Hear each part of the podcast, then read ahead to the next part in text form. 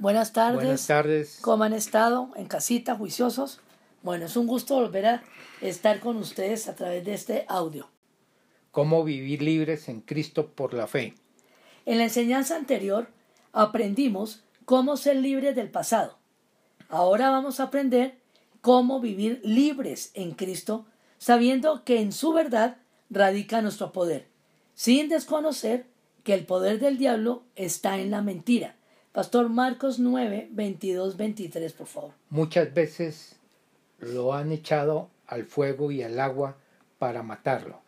Si puedes hacer algo, ten compasión de nosotros y ayúdanos. ¿Cómo puedes? ¿Cómo que si puedo? Para el que cree, todo le es posible. Padre, te damos gracias por este día, por este puente, por este descanso. Gracias, Señor, por, como te decía, por este día. Ilumínanos, muéstranos, revélanos, háblanos a cada uno en particular y a todos en general. Danos revelación y que danos entendimiento de tu palabra y que la guardemos. En el nombre de Cristo Jesús, con el poder y la unción de tu Santo Espíritu, te hemos orado. Amén y amén. y amén. Lo más dramático que hemos visto en una persona es la crisis de creencias en cuanto a su identidad espiritual. Cuando se le enseñan las buenas noticias de su identidad espiritual, terminan diciendo, ah, pero es que ustedes son tan positivos. Y les decimos no, no es cuestión de ser positivos, sino que nosotros creemos la verdad por nuestra unión espiritual con Dios y eso es lo que somos en Cristo. No es cuestión de hacer cambiar la conducta de las personas, porque la conducta no es el problema. Pero a las personas les dicen que ese es el problema y tratan de cambiárselas.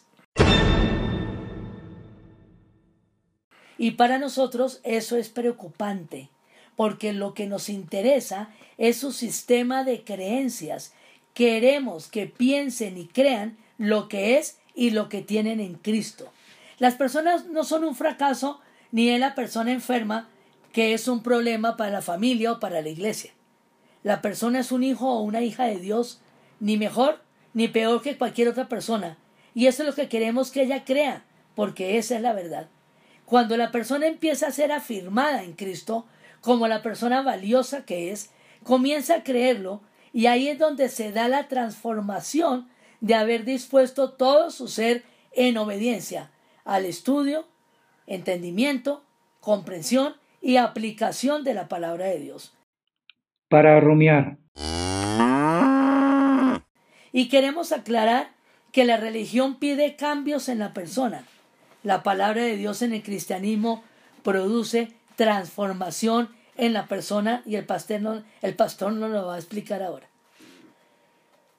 La palabra religión viene del latín religare, que significa atar firmemente. Religión no es sinónimo de teología. La religión quiere decir comúnmente la serie de creencias, actitudes y prácticas que indican y expresan los sentimientos y las convicciones de un grupo de personas que se consideran atadas a algo y que para ellas es supremo. Teología del griego teos igual Dios, logos igual conocimiento o palabra de conocimiento. Entonces tenemos teología igual el estudio o conocimiento de Dios, expresión racional y literalmente significa razonamiento que trata de Dios. Puede definirse como el estudio que trata directamente de Dios y de su relación con el mundo y el hombre. Pastor, muchas gracias por aclarar este, este, este tema, porque es muy importante. Porque esa es la línea delgada que hay entre la religiosidad y la vida cristiana auténtica. La transformación en las personas radica en su sistema de creencias sobre Dios y sobre ella misma. Cuando entienden y por lo tanto creen que son un hijo o una hija de Dios, se da la transformación y empiezan a caminar por fe según la verdad. Su conducta empieza a moldarse a la verdad de su identidad espiritual. ¿Mejorará la conducta? Claro, y siempre irá mejorando si la persona continúa creyéndole a Dios, viviendo en armonía y obediencia en Él, cumpliendo sus mandamientos. Nos podríamos preguntar también, ¿podrá la persona volver a sus tristes hábitos del pasado y dejar de creerle y obedecerle a Dios? La respuesta es claro que sí. Tristemente todos podemos hacerlo. El punto es que no debemos. La mayoría de las personas que escuchan la verdad de quiénes son en Cristo reaccionan diciendo, como ya lo dijimos, ah, es el poder del pensamiento positivo y tendré que obligarme a creerlo. Y no es así.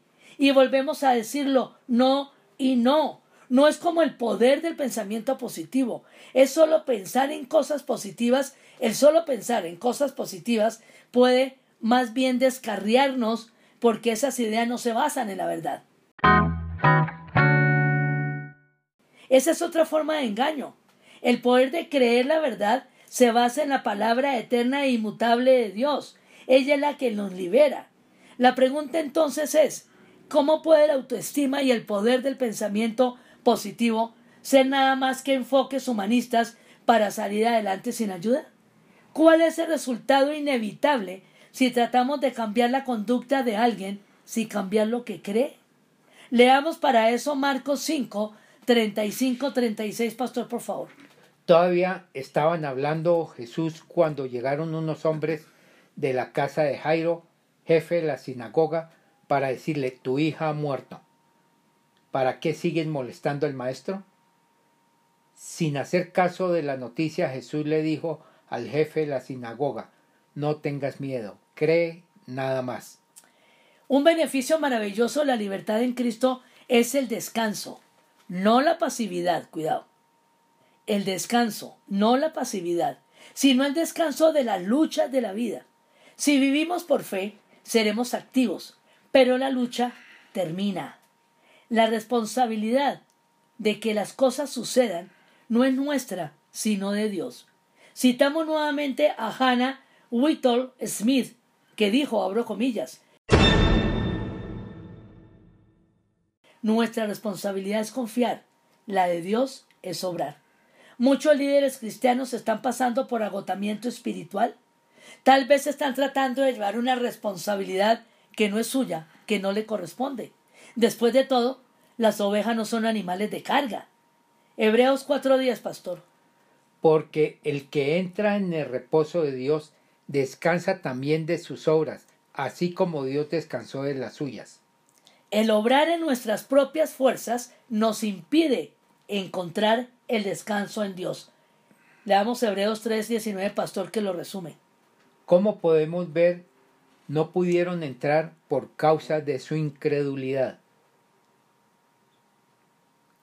Muchas personas creen que la manera de encontrar descanso es controlando las circunstancias y las personas. Sin embargo, los controladores no encuentran descanso ni disfrutan de una paz duradera para sus almas. Si estamos tratando de supervisarlo todo, adivinen quién no, quién no está en control. El fruto del Espíritu. No es el control de la esposa o del esposo o de los hijos ni los empleados. Es el autocontrol que solo viene cuando somos llenos del Espíritu Santo. Si estamos intentando hacer el trabajo de Dios, vamos a tener nuestros propósitos cruzados con Él. Cada uno de nosotros tenemos áreas en nuestras vidas que nos frustran porque no están bajo nuestro control. Los hijos, la salud, las finanzas, la seguridad laboral, el futuro.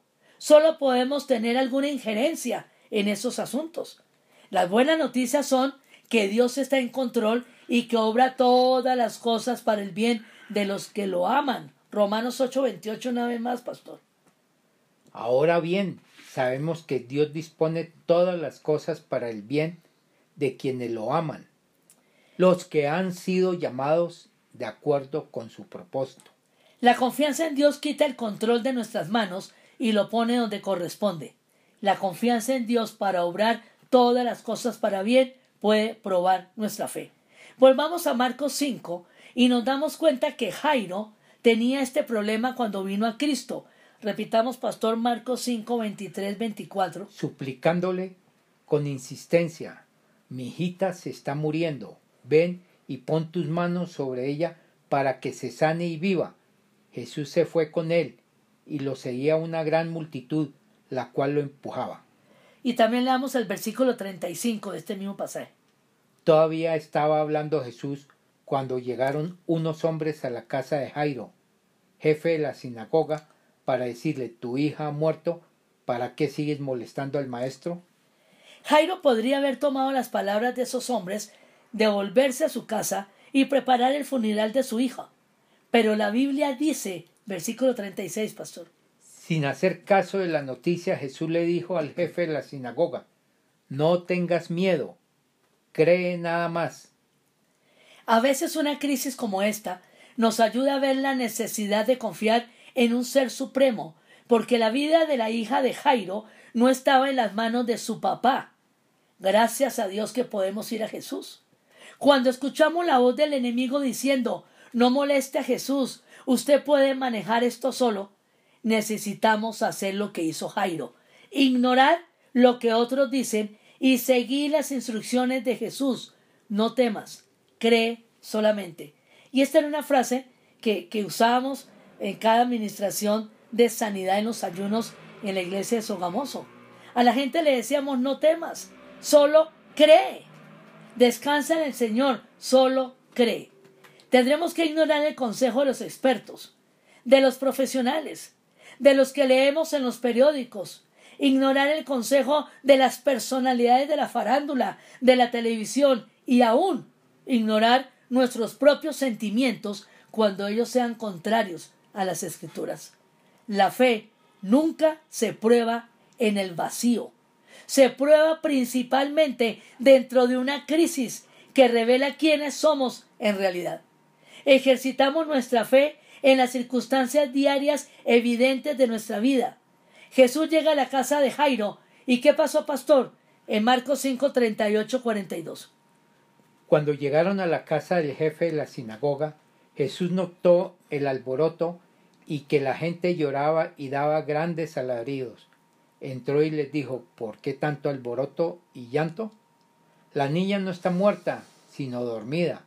Entonces empezaron a burlarse de él, pero él los sacó a todos, tomó consigo al padre y a la madre de la niña y a los discípulos que estaban con él y entró donde estaba la niña.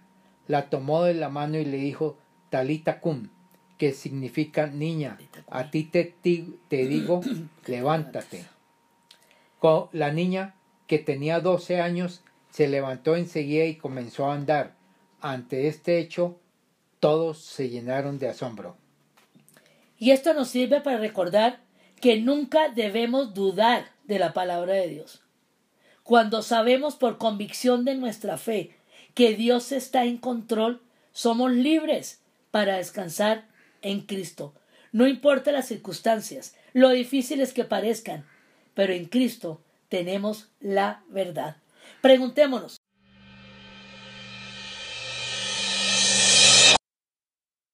¿Cuál es la creencia falsa o la mala enseñanza recibida que motiva a la gente a convertirse en controladores? No está mentalmente claro o no está entendido de una manera correcta que para que cumplamos el mandamiento de dar fruto, debemos primero permanecer en él, obedecerle, no la enseñanza que debemos simplemente dar fruto. ¿Es clara la diferencia? No tenemos que llevar fruto, tenemos que permanecer en Cristo. Entonces así llevaremos fruto.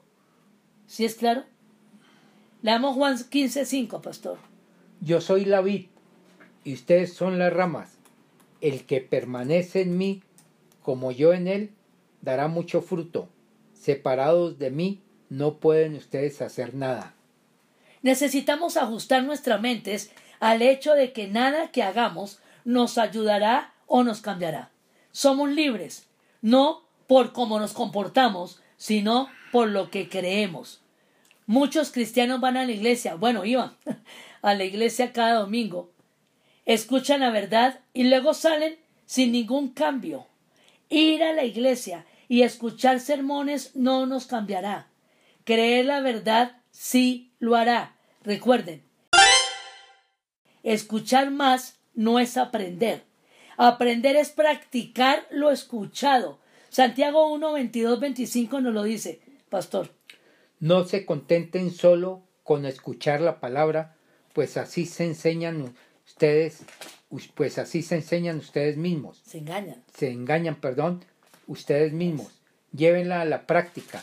El que escucha la palabra pero no la pone en práctica es como el que mira el rostro en un espejo y, después de mirarse, se va y se olvida enseguida de cómo es. Pero quien se fija atentamente en la ley perfecta que da libertad y persevera en ella, no olvidando lo que ha oído, sino haciéndolo, recibirá bendición al practicarla. Completémoslo de una manera corta, pastores, Mateo 28, solo el 20.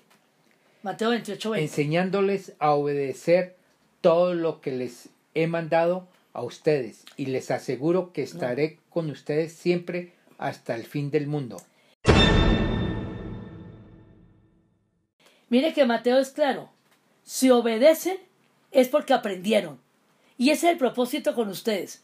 Queremos que ustedes sean obedientes porque han practicado lo que han escuchado en estas enseñanzas.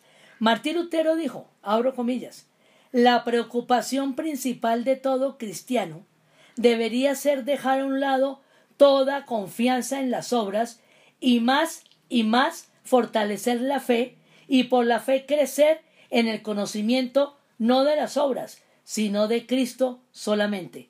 Así, cuando los judíos le preguntaron a Cristo en relación a Juan 6:28 lo que debían hacer para hacer las obras de Dios, él puso a un lado la multitud de obras que veía que ellos hacían con tanto empeño y sugirió una obra diciendo Juan 6:29. ¿Qué dice Pastor Juan 6:29? ¿La tenemos o no? Esta es la obra de Dios, que crean en Él a quien Él envió, le respondió Jesús. Ahí cierro comillas de lo que dijo Martín Lutero. Jesús dijo que solo hay una obra que funciona, creer en Él. ¿Qué es lo malo de hacer buenas obras? No, no hay nada malo. Y si conocemos y creemos la verdad, haremos muchas buenas obras, como lo dice Efesios 2.10.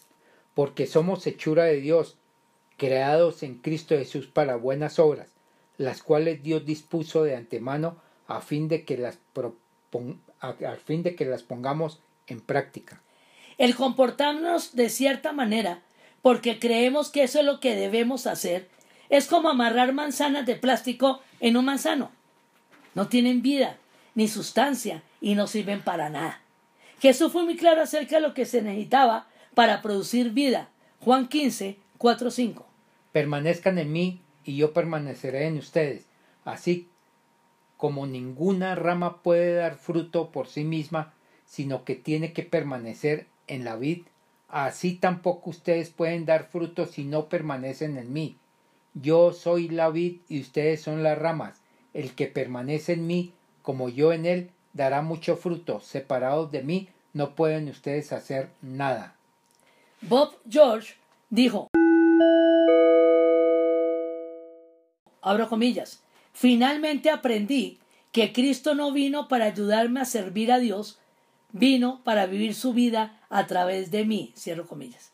Todos los cristianos tenemos la vida de Cristo en nosotros y estamos unidos con Él en un espíritu con el Señor. Primera de Corintios 6, 17. Pero el que se une al Señor se hace uno con Él en espíritu. Para rumiar. El fruto que llevamos es el resultado de permanecer en Cristo. No debemos dar fruto. Debemos permanecer en Cristo y luego dar fruto. Preguntémonos, ¿por qué llevamos tanto tiempo tratando de llevar fruto, haciendo buenas obras y tan poco tiempo aprendiendo a permanecer en Cristo? Si has recibido a Cristo en tu corazón, eres un hijo de Dios. Si no lo has recibido, te invito a que hagas esta oración de todo corazón, diciéndolo con la boca y creyéndolo en tu corazón, y así nos da el derecho de ser hijos de Dios. Repite conmigo, Señor Jesucristo. Gracias porque ahora entiendo que me amas y te necesito. Gracias porque moriste en la cruz por mis pecados. Te abro la puerta de mi corazón y te recibo como mi Señor y Salvador. Te cedo el trono de mi vida. Hazme la persona que tú quieres que yo sea. Gracias por darme vida eterna. Amén y amén.